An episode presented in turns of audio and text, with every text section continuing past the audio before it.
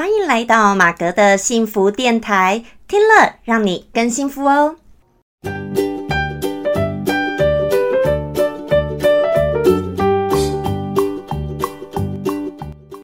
Hello，大家好，我是陪你追梦的好妈吉，同时也是节目主持人 Margaret 马格。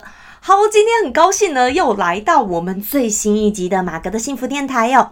好，那我们现在这个 podcast 节目呢，主要是两周每两周固定的周三会更新一次。好，那我还在努力弄我的 YouTube 的影片啊，如果有新的话，我可能也会，嗯，中间也会穿插一些，把 YouTube 那边的呃也直接转成音档，然后呃放在这边的这个 podcast 节目。好，那因为所以我就会注意到说，哎，至少是听起来也都还 OK 的，我觉得两边都可以的。好，那到时候大家听听看喽。好，好，那要是你第一次听我节目的人呢，我首先跟你简单介绍一下，我们的节目呢，主要是透过分享生活心情故事、影剧、电影、老子、道德经等等呢不一样的心情故事。那主要借希望借由这些心情故事呢，能够帮助你探索到你自己内心的幸福哦。好，那今天呢，来到算是很久没有讲的一个主题，好，就是我们的影剧心情故事，好，就是跟电影或影剧有相关的。那今天呢，我会用一个比较不一样的形式来呈现哦。那也很希望大家可以跟我回馈分享一下，说你会不会喜欢今天这样的一个形式呢？那什么形式呢？待会跟大家做解说。好，那我们今天这个主题，这个。影剧亲情故事，那我要讲的电影影集呢，就是其实算是也是旧电影。可是呢，你知道吗？有时候人有趣的就是啊，一些旧的电影，你要是在重新看过的时候呢，重新看了以后，哎，就会有不一样的感受。哎，那我不晓得大家是不是跟马哥我一样哦？那我最近呢，就是因为新装了这个 Disney Plus 哦，很高兴，你知道吗？因为我是迪士尼真的很爱的一个头号粉丝哦，啊，也不敢说头号啦。因为我相信喜欢迪士尼的人很多，那我就自称一下头号粉丝，好不好？好，那重点呢是讲到这个迪士尼哦。那呃，我看了上面的呢，我就先看了什么呢？有看了回味一些卡通啊等等。那还有呢，就是 Maleficent，好，黑魔女哦。诶，黑魔女呢，其实啊，当年第一部电影。哦，他的第一出哦，第一出我应该是在美国看的，我记得我是在美国电影院看的哦，所以我是看没有，反正就是没有英文字幕，也没有任何字幕的，因为美国电影院是没有任何字幕，你知道吗？他们觉得说有字幕去挡到荧幕的画面是很碍眼的一件事情。好，其实我觉得这某些时候是个好事，你不觉得？我们台湾人哦，都太习惯，就算我们大家都会讲中文，我们从小看所有的电视、所有的节目，通通都有中文字幕，对不对？所以呢，导致其实我们台湾人听力比较差。大家会不会发现，我们连听国语有时候听力也比较差？为什么都听国语，我们还要字幕呢？好，所以呢，这是美国他们习惯，就电影院根本就是没有字幕的。好，所以。那当然对我来说是母语不是英文哦，当然是辛苦一点。但是可是 Maleficent 这种就是迪士尼的电影就还好哈，比较简单的。你知道那时候我记得看那种魔界类的哦，那个什么魔界后来出的那个什么剧剧情啊？好，魔界的话，因为用了很多古英文，好或者古字。那个我就觉得在美国看的时候就比较难，可是如果是 Maleficent 这种的话，就还对我来说，我就觉得哎，就还蛮简单的。OK，好哦，我们讲到哪里？哦，怎么扯到这边？重点是我当时看呐，第一次看走出这个电影院的时候，觉得很惊艳，觉得很好看，因为它描述了这个我们所熟知呃所熟悉的这个睡美人哈，Sleeping Beauty，它的一个前传。八卦前传加上睡美人，它的一个更正版、更新版吧。好，然后就是给我们大家一个不一样的一个思维去看睡美人这个故事，而且这一次的主角就不是睡美人啦，就是 Maleficent，就是里面我们以前所认为的女巫、坏巫婆。好，那个这个她就叫黑魔女。那后来呢，黑魔女又出第二集嘛？第二集我也是有去电影院看，我就在台湾看的。OK，好，其实当初我都只各看一次而已，所以这一次呢，我把这个 Disney Plus 的黑魔女一跟二重新又再看一遍，哎，我看到很不一样的一个感受，哎，所以呢，今天就很想跟大家来分享聊聊哦。那当时因为看完，你知道，就是文思泉涌，然后我就写了一篇文章在我的 Instagram 上。啊，我常常有时候就会这样子分享，看了一个什么电影或什么，突然有一些感受，我就会赶快写下来，然后就写成一个短文章。那这个短文章其实已在 Instagram 上面就不算短了哈，算是字很长的，所以我也不知道我常这样子写，到底大家有多少人认真真的帮我看完。好，可是我就也也觉得我还是想写，因为就写了，也给自己赶快留下当时的一个记录。因为你知道，一过久，有时候那个灵感、那个感觉就会不在了。好，所以你要趁刚看完的时候很有感受的时候，赶快写下来。那我今天呢，想要呈现的形式，好，谈论的主题呢，其实。跟我们常常在讲的渣男渣女有相关的，好，那为什么讲 Maleficent 里面要讲渣男渣女呢？哎，有啊，里面就有渣男，好，可是我想讲一点这个主题啊，也跟大家再聊一下。那除了用一般的口吻呢，我刚刚不就说了？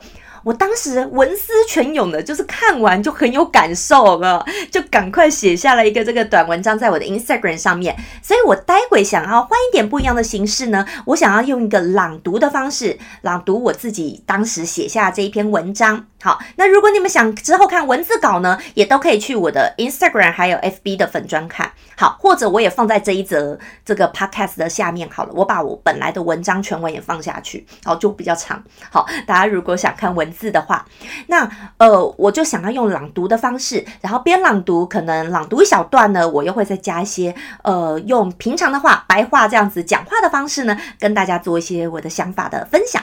OK，好，那我们就准备来开始了，Let's go。好，那这篇文章的标题呢，叫做《真爱的解读》，从电影《黑魔女》谈真爱。最近在 Disney Plus 上面，我又重温看了一次《黑魔女》（Maleficent）。当初我第一次看《黑魔女》是进电影院看的。而许多电影总是在重新温习时，才又看出许多深意。这部电影对于真爱以及真爱之吻，给了重新的解读与定义。传统上，我们在童话故事中常听到真爱之吻。传统版的睡美人故事里，Aurora 公主是因得到了王子的一吻，而从沉睡中醒来。然而，这部涵盖了《睡美人》前传的《黑魔女》，给了我们一个全新角度的方式去看完整的故事。Maleficent，一位在本来故事里看似是大魔王的坏蛋女巫，竟然是本性最善良的一位女精灵，或者说她是一个种族啦。好，后来在第二集当中呢，其实大家如果看《黑魔女》第二集，就会看到有很多她的一个同类哦。好，那我们继续念哦。她曾爱上她的青梅竹马，也就是睡美人 Aurora 的爸爸，是一位国王，也是一位大渣男。以下呢，我就简称他渣男呢。没办法，因为我真心觉得他渣透了。Maleficent 本来和渣男感情很好，也是一对恋人。就在 Maleficent 的十六岁生日时，渣男呢就说要送给他一个礼物，这礼物就叫做真爱之吻。好，当然是这个画面。大家如果去看电影的画面，就会看到，就是他用很呃旁白的方式在讲述他们两个两小无猜、青梅竹马的那一段故事。然后呢，就有一个影像，就是呃这个男的在 Maleficent 十六岁生日的时候 kiss 他了一下，亲了他一下，哦，好像很唯美的一个画面哦，真爱之吻。然而，成人后的渣男越来越少来找 Maleficent。原来，渣男正忙着自己的前程事业，而后渣男为了夺得王位，背叛了 Maleficent。不仅欺骗、背叛，更可恨的是害他变残了。渣男砍掉 Maleficent 的翅膀，欺瞒国王已经杀掉黑魔女，进而娶到公主，继承王位。好，那我不晓得大家还记不记得这一段的剧情？其实呢，就是其实这一个渣男，这一个睡美人的老爸，好不好？他并不是真的是王子的这一个身份。重点呢，他是以之前的老国王，因为他没有儿子，就是生公主。好，那他呢，快要他就是攻打，一直攻打这个 Maleficent 他们这一期区的一个魔域，好，这一个地方想要攻打下来。那 Maleficent 站在这一边的角度，他当然要去抵御嘛，哈，他还要保卫自己的国土跟家乡啊。那结果呢，这个国王就一直攻不下，哦，因为攻占打仗的时候都是 Maleficent 有出来帮忙，他就跟他的手下说：“你们谁好去帮我把这个黑魔女的那个杀掉，把她干掉就对了，把她杀了，好，那我就让你可以娶我的女儿，好，继承王位。所以呢。”这个渣男很可恶的，他其实哦，就是他其实也不是爱 Maleficent，也没有爱新的公主，他为的就是他的一个王位，他想要当国王，所以呢，他想要去杀掉 Maleficent。但是在他准备要去又去看了 Maleficent 那一阵子，呃，跟又在骗他，反正甜言蜜语啦，好像假装多关心他。那其实呢，那个晚上本来他想把 Maleficent 把他做掉就对了，结果。一下子又不忍心，又心软，然后呢就把它翅膀砍断。那结果隔天起来，Maleficent 就发现很痛很痛，背很痛很痛，然后就整个就变残了。我为什么用残来形容它呢？因为你要想，它是天生有那个翅膀，它就是像这种鸟类那一种族群的。那那是你一个天生的一个工具，就像就天生的一个肢体嘛，就像我们的手、双手跟双脚一样。你要是一觉起来发现你的另外一半，哈，你曾经爱的爱人把你脚砍断了，你是不是恨呐？恨死了！哎，分手就算了，你还砍人家，对不对？伤害人家，所以我觉得你砍掉他翅膀那个是非常非常过分的，好，真的就很过分，过分到至极。好，我继续念下去。好，这在现实中就像一个负心汉抛弃多年女友，为了利益地位。迎娶富家女的故事，我说，要是只是背叛也就罢了，分手也不是什么不可饶恕的事。但是，干嘛害他变残废呢？这就仿佛是分手还砍掉对方双脚或是双手一样，不可原谅啊！至于 Maleficent 出现在施咒语给小公主睡美人那一幕。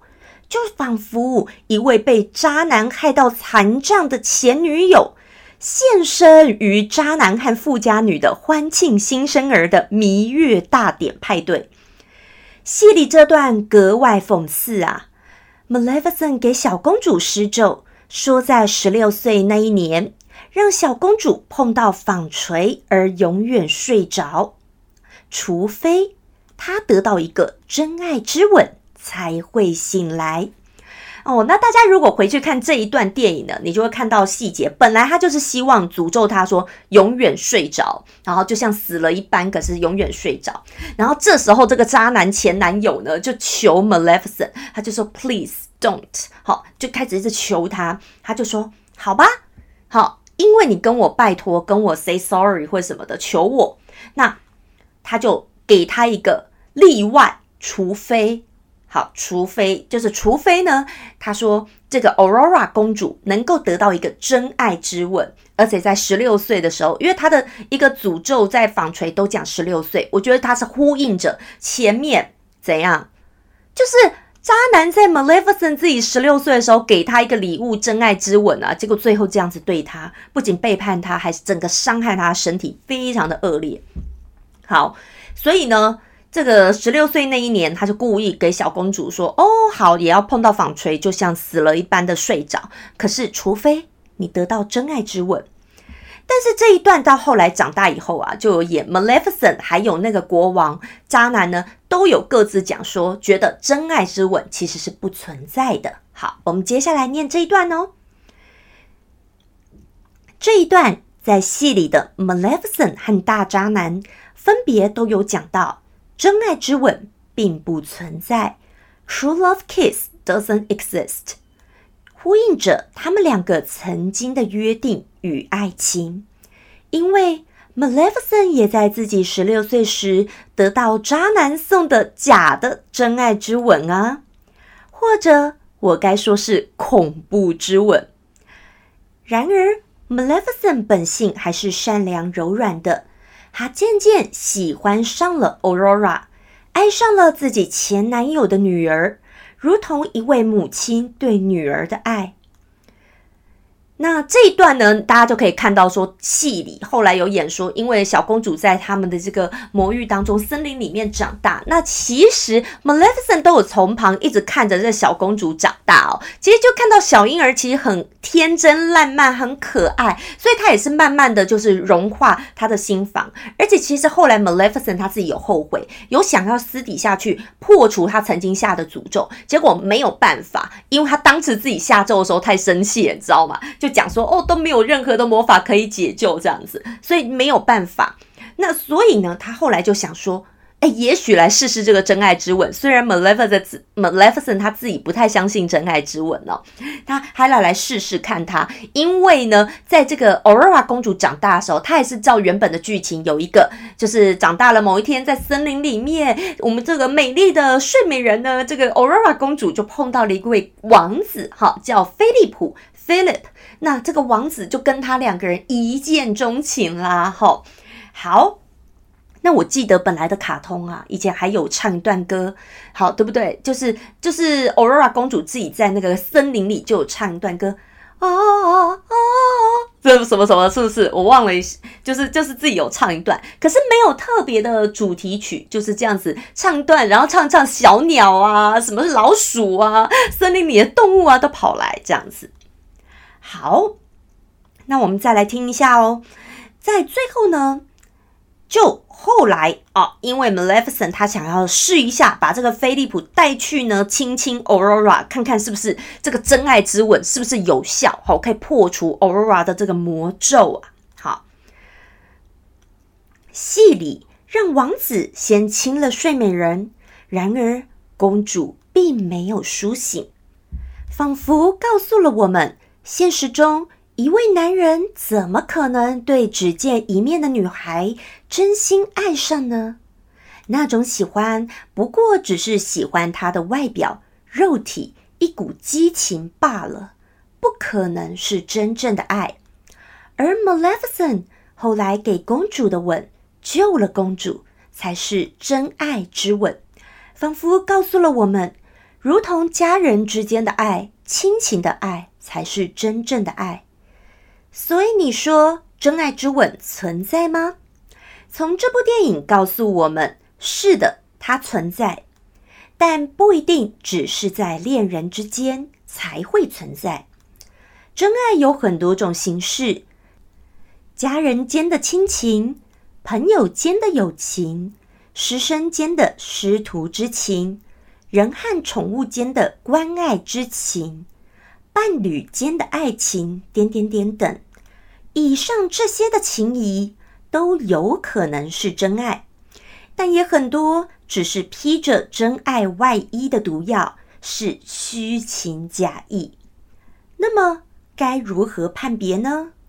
当你的人生历练越多，越能判断。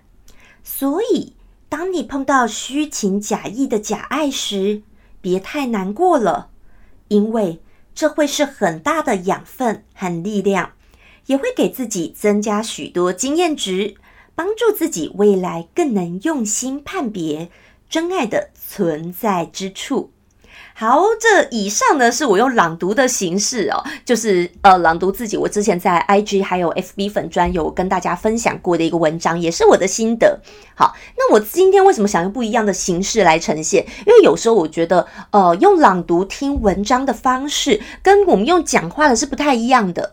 那我就想说，把它用一个穿插，有没有？就是呃，在一集节目当中，有一些朗读，也有一些我用平常讲话方式去表达我想要表达跟大家分享的内容。我相信那听起来的情绪会是比较不一样的。好，那哦，我刚刚就讲，其实啊，我常常会觉得哈。以前我会比较讨厌说渣男啊，会觉得说很可恶。但其实我刚刚啊，这整篇文章我形容这个 Aurora 的爸爸是渣男，也算客气了。怎么说呢？因为我后来认真觉得，这种什么恐怖情人，像我觉得这也是一种恐怖情人。好，那。呃，他虽然不是说不想分手然后去杀害你的恐怖情人，但是我认为何谓恐怖情人呢？就是只要会是危害到我们的健康、人身安全，所有这些的会威胁你、恐吓你要去自杀、要去干嘛的这一类，我都觉得都叫恐怖情人。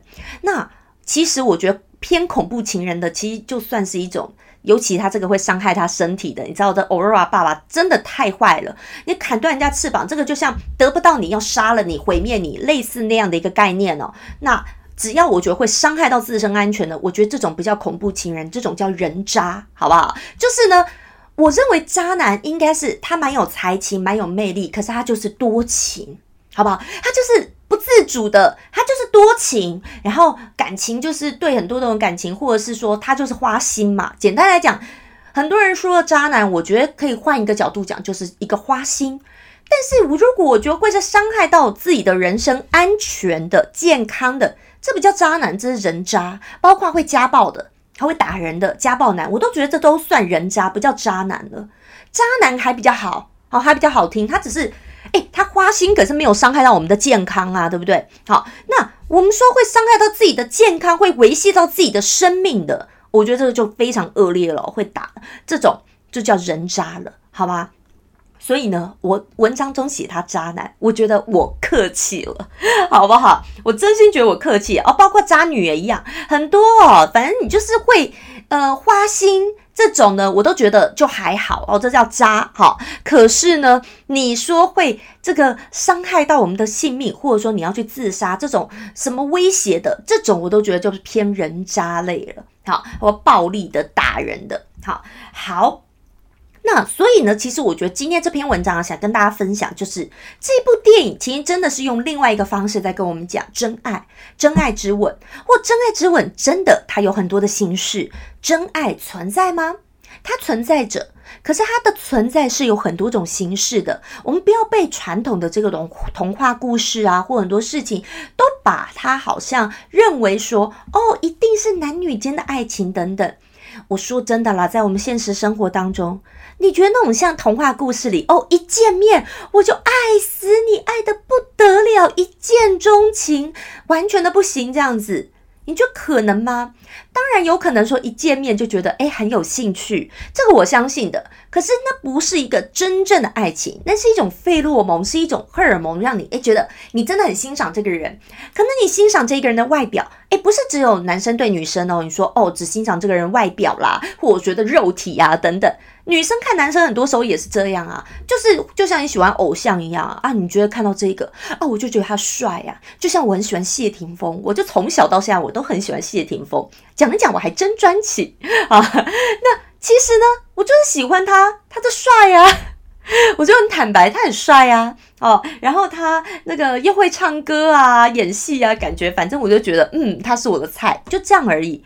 那其实只是一种对偶像的一种喜欢。可是你说是真爱吗？不是那一种，大家都很清楚，跟我对我的家人那一种的感情，那是不一样的嘛，对不对？那谢霆锋，我跟他根本没见过面呐，对不对？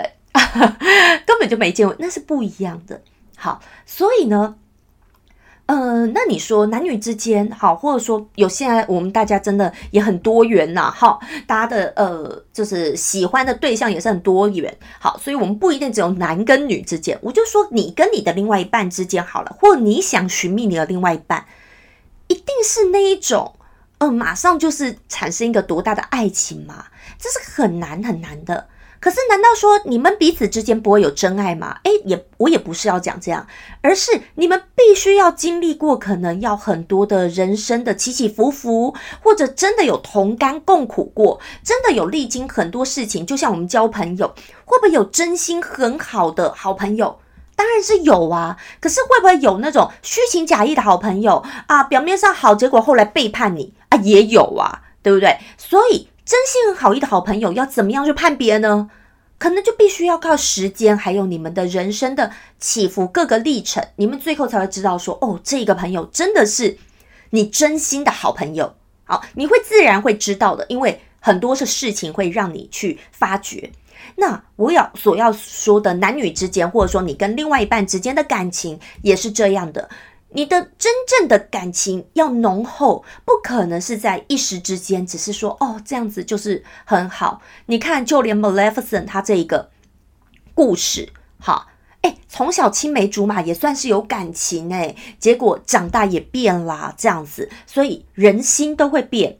哦，讲讲有时候很感慨，可是我觉得越长大，我越发觉这是真的一件事哦。即使有时候再好的朋友，你不觉得说就是哦，当大家人生阶段不一样，然后经历不一样的事情，然后每一个人个性也开始变了。有时候有的人你就会发现，哇，怎么曾经的好朋友，他后来回头找你，你以为他是想要再续你们的友情，结果隔了很多年不见，再找你出来要跟你讲保险，好，要跟你讲什么这些，对不对？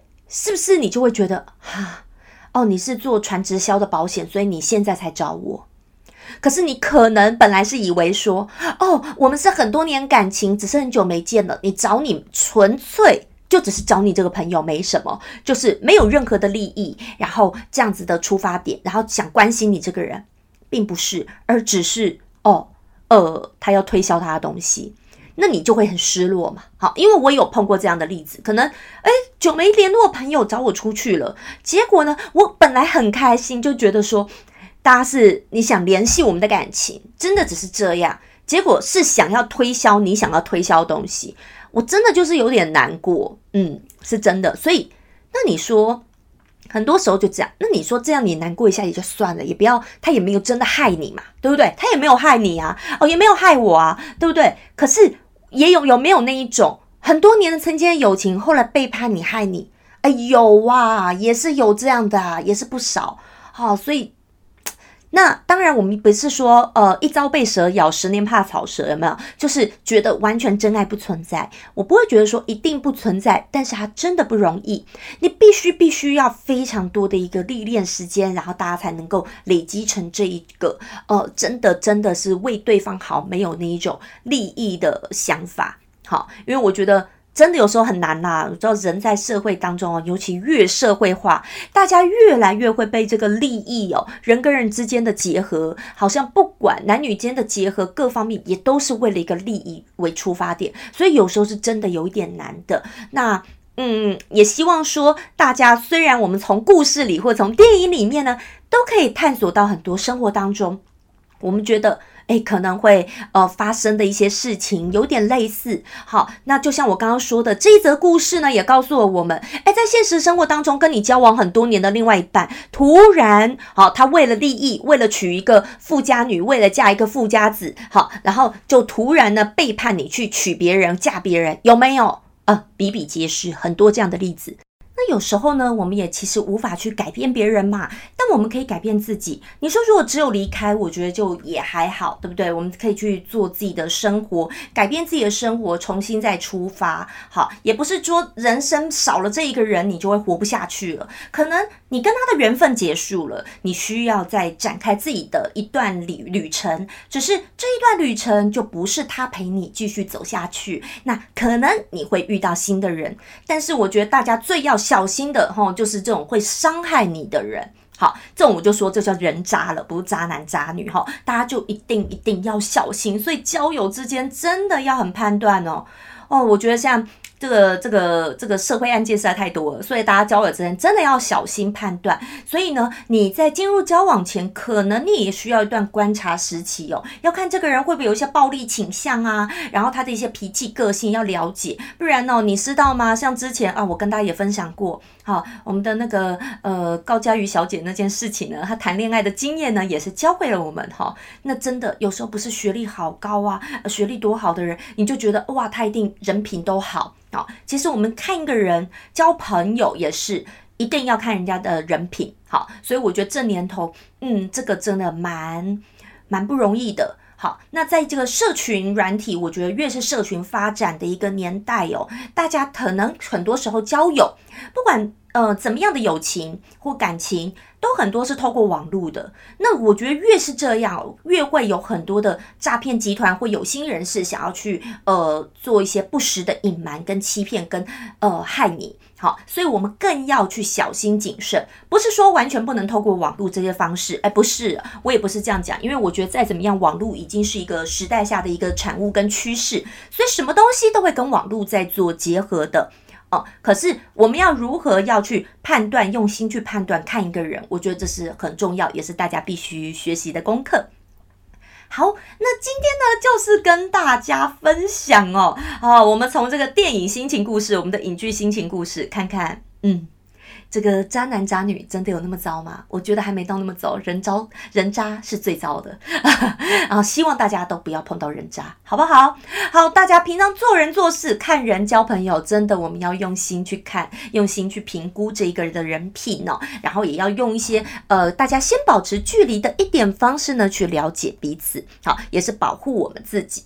OK，好，那如果大家有什么样的想法呢？很欢迎哦，可以寄 email 过来跟我分享你的心情故事。或者透过 IG 的私讯的方式跟我分享你的新群故事，所有这些的资讯我都会放在资讯栏里面，好，链接里面大家可以点进去看哦。那也欢迎大家可以去追踪我的 Instagram 还有 FB 的粉砖，我常常就是会写一些像我刚刚朗读的那些的一个文章内容等等都会有。好，那当然也会有一些我的生活，那很欢迎都可以继续追踪。那如果你喜欢的话，别忘记在 Apple Podcast 上面给我五颗星哦。